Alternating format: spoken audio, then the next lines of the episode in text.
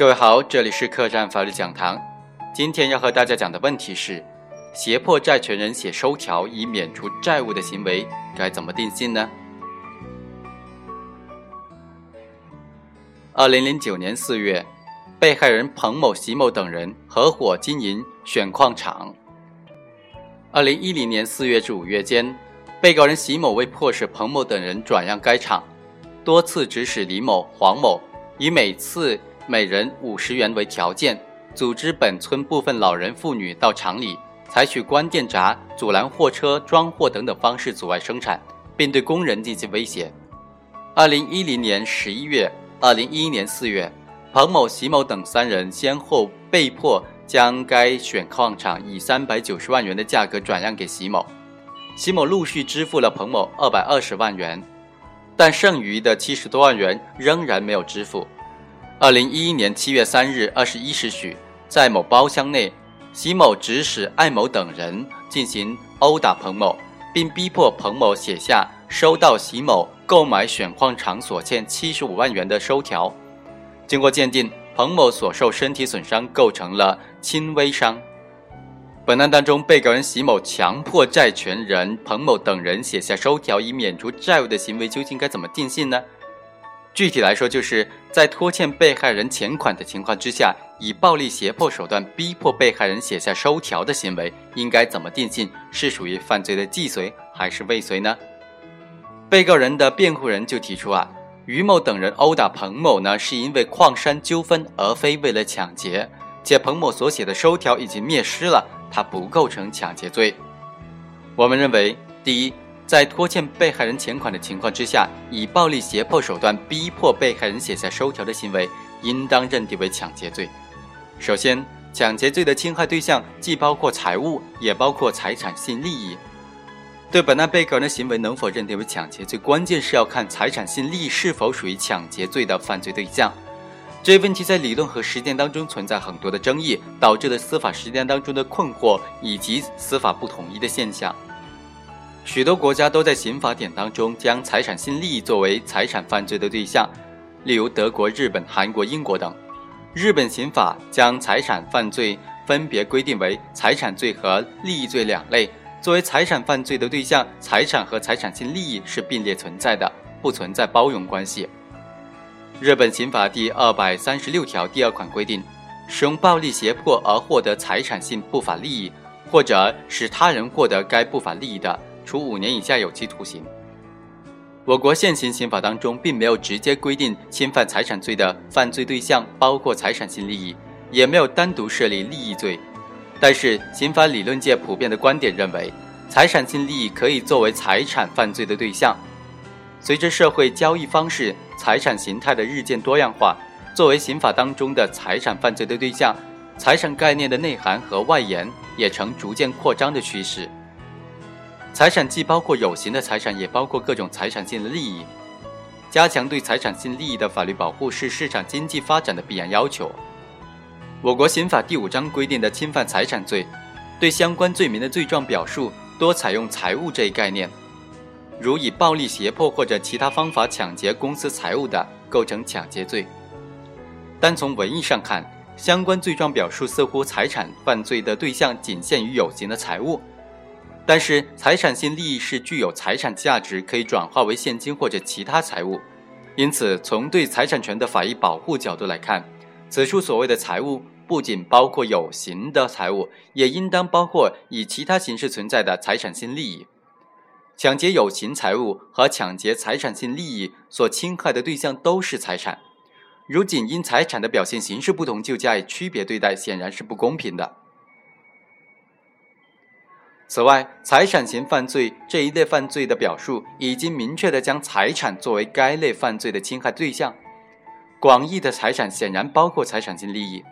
鉴于此，将抢劫罪罪状当中的财物理解为包括有形财物以外的财产性利益，不属于类推解释，不违反罪行法定的原则。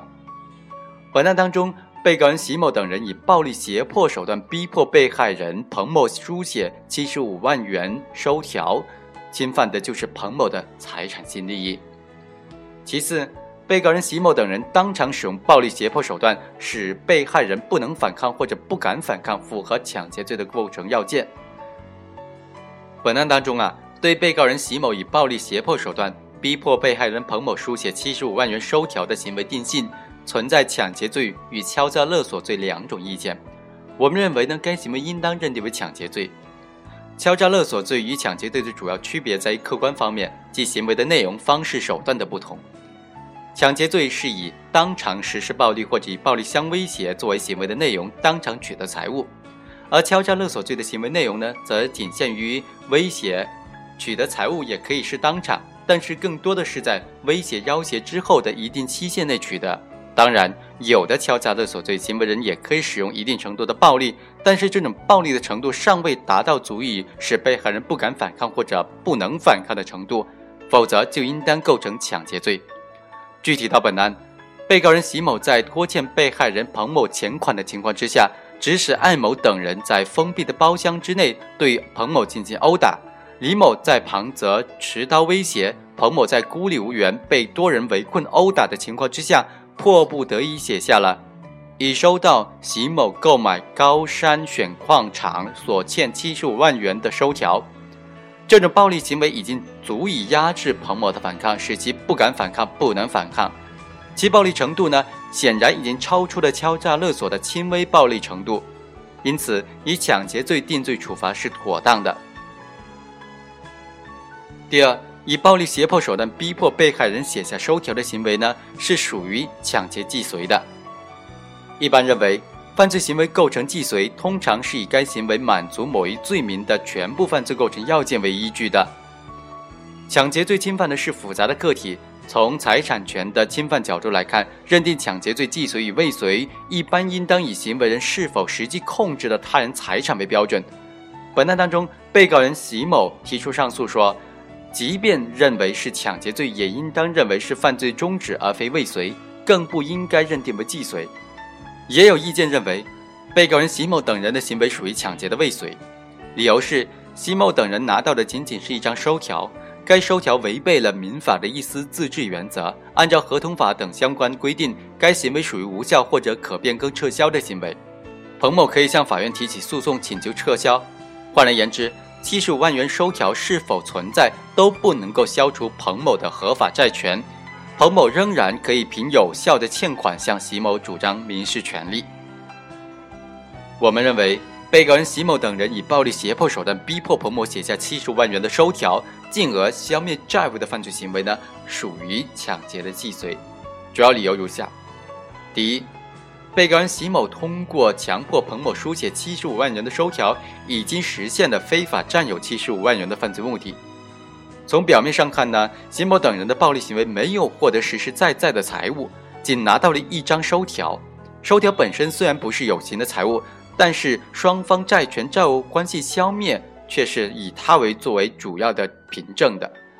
席某拿到彭某写书写的收条，彭某就难以再向席某主张原有的七十五万元债权。对席某而言，其拖欠彭某七十五万元，实际上是等同于事先占有了该笔款项。但是这种占有呢，是以席某、彭某二人的债权债务关系成立为前提条件的，即席某负有向彭某归还该七十五万元的义务。席某之所以逼迫彭某写下该收条，目的就是为了消除双方的债权债务关系，消除彭某日后行使返还钱款请求权的可能性，彻底的占有其事先占有的七十五万元，不再归还。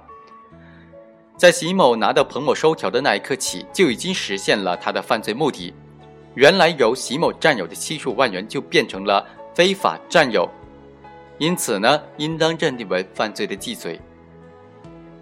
第二，以财产性利益作为犯罪对象的抢劫案件，应当以财产性利益是否在客观上受到了实际侵害作为判断既遂与未遂的标准。本罪在犯罪既遂和未遂的问题上产生争议。主要是由于抢劫对象特殊，并非是实实在在的七十五万元现金，而是能够体现消除七十五万元债权的收条。有观点就认为，被害人可以通过提起民事诉讼的方式主张自己的合法债权，因此被告人行为并不能够改变原有的债权债务关系，属于犯罪的未遂。我们认为这种观点是值得商榷的。实际上，即使在以有形财物作为犯罪对象的抢劫犯罪当中，被害人对于被抢劫的财物的所有权也没有丧失，只是丧失了占有而已。对此，显然不能以被害人可以通过提起民事诉讼主张自己对被抢劫财物的所有权为由，认定本案情形属于犯罪未遂。此外，即使彭某提起民事诉讼，是否能够胜诉也并不确定。因此，不能以被害人可以通过提起民事诉讼的方式获得救济为由，认定本案情形属于犯罪未遂。从对侵犯财产权的角度来看，对于以有形财物作为抢劫对象的案件，被害人拥有财产权的主要方式是对财物的拥有、对财物的占有。一旦被害人因为犯罪行为丧失对财物的占有，其财产权就遭受到了实际的侵害。对于此类案件，应当以行为人是否实际取得财物作为判断既遂和未遂的标准。对于以财产性利益作为抢劫对象的案件，被害人的财产权并不直接体现为对有形财物的实际占有，而是体现为各种财产权利义务关系。如果因犯罪行为改变了原有的财产权利义务关系，导致被害人丧失了财产性权利、财产性利益。被害人的财产权就实际上遭受到了侵害。对此类案件呢，应当以行为人是否改变了原有的财产权利义务关系作为判断既遂和未遂的标准。在本案当中，被告人席某等人以暴力胁迫手段迫使彭某书写七十五万元的收条，就改变了原有的财产权利关系，导致彭某丧失了七十五万元的债权，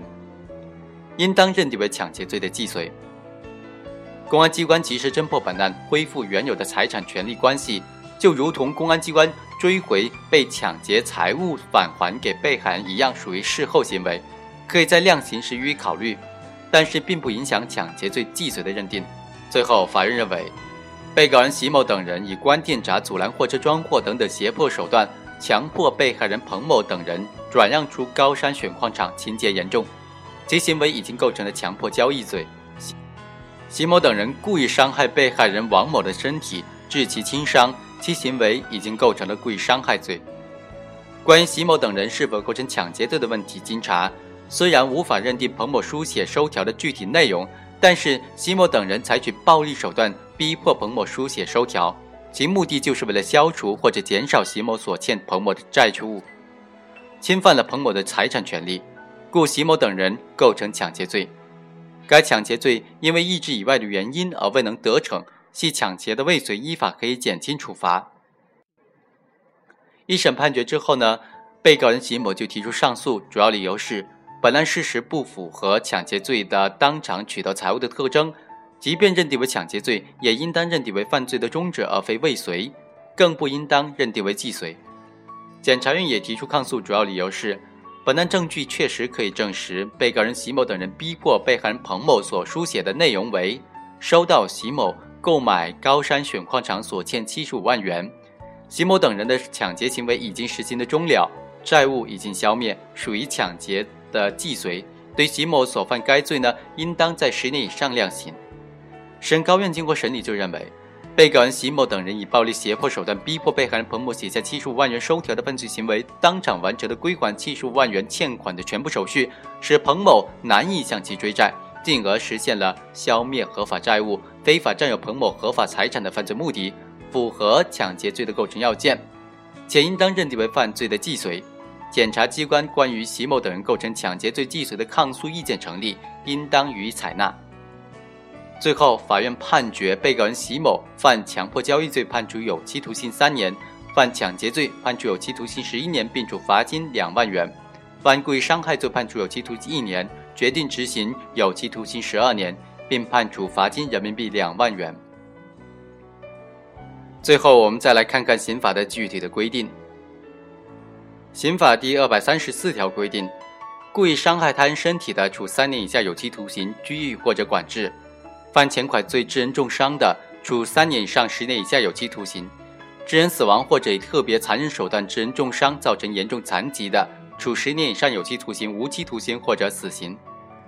刑法第二百六十三条规定，以暴力胁迫或者其他方法抢劫公私财物，处三年以上十年以下有期徒刑，并处罚金；有以下情形之一的，处十年以上有期徒刑、无期徒刑或者死刑，并处罚金或者没收财产：第一，入户抢劫的；第二，在公共交通工具上抢劫的；第三，抢劫银行或者其他金融机构的；第四，多次抢劫或者抢劫数额巨大的；第五，抢劫致人重伤死亡的；第六，冒充军警人员抢劫的；第七，持枪抢劫的；第八，抢劫军用物资或者抢险救灾救济物资的。刑法第二百二十六条规定，以暴力胁迫手段实施以下行为之一的，情节严重的，处三年以下有期徒刑或者拘役，并处或者单处罚金；情节特别严重的，处三年以上七年以下有期徒刑，并处罚金。一、强买强卖商品的；二、强迫他人提供或者接受服务的；第三。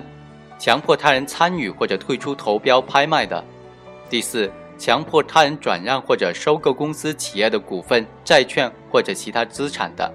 第五，强迫他人参与或者退出特定的经营活动的。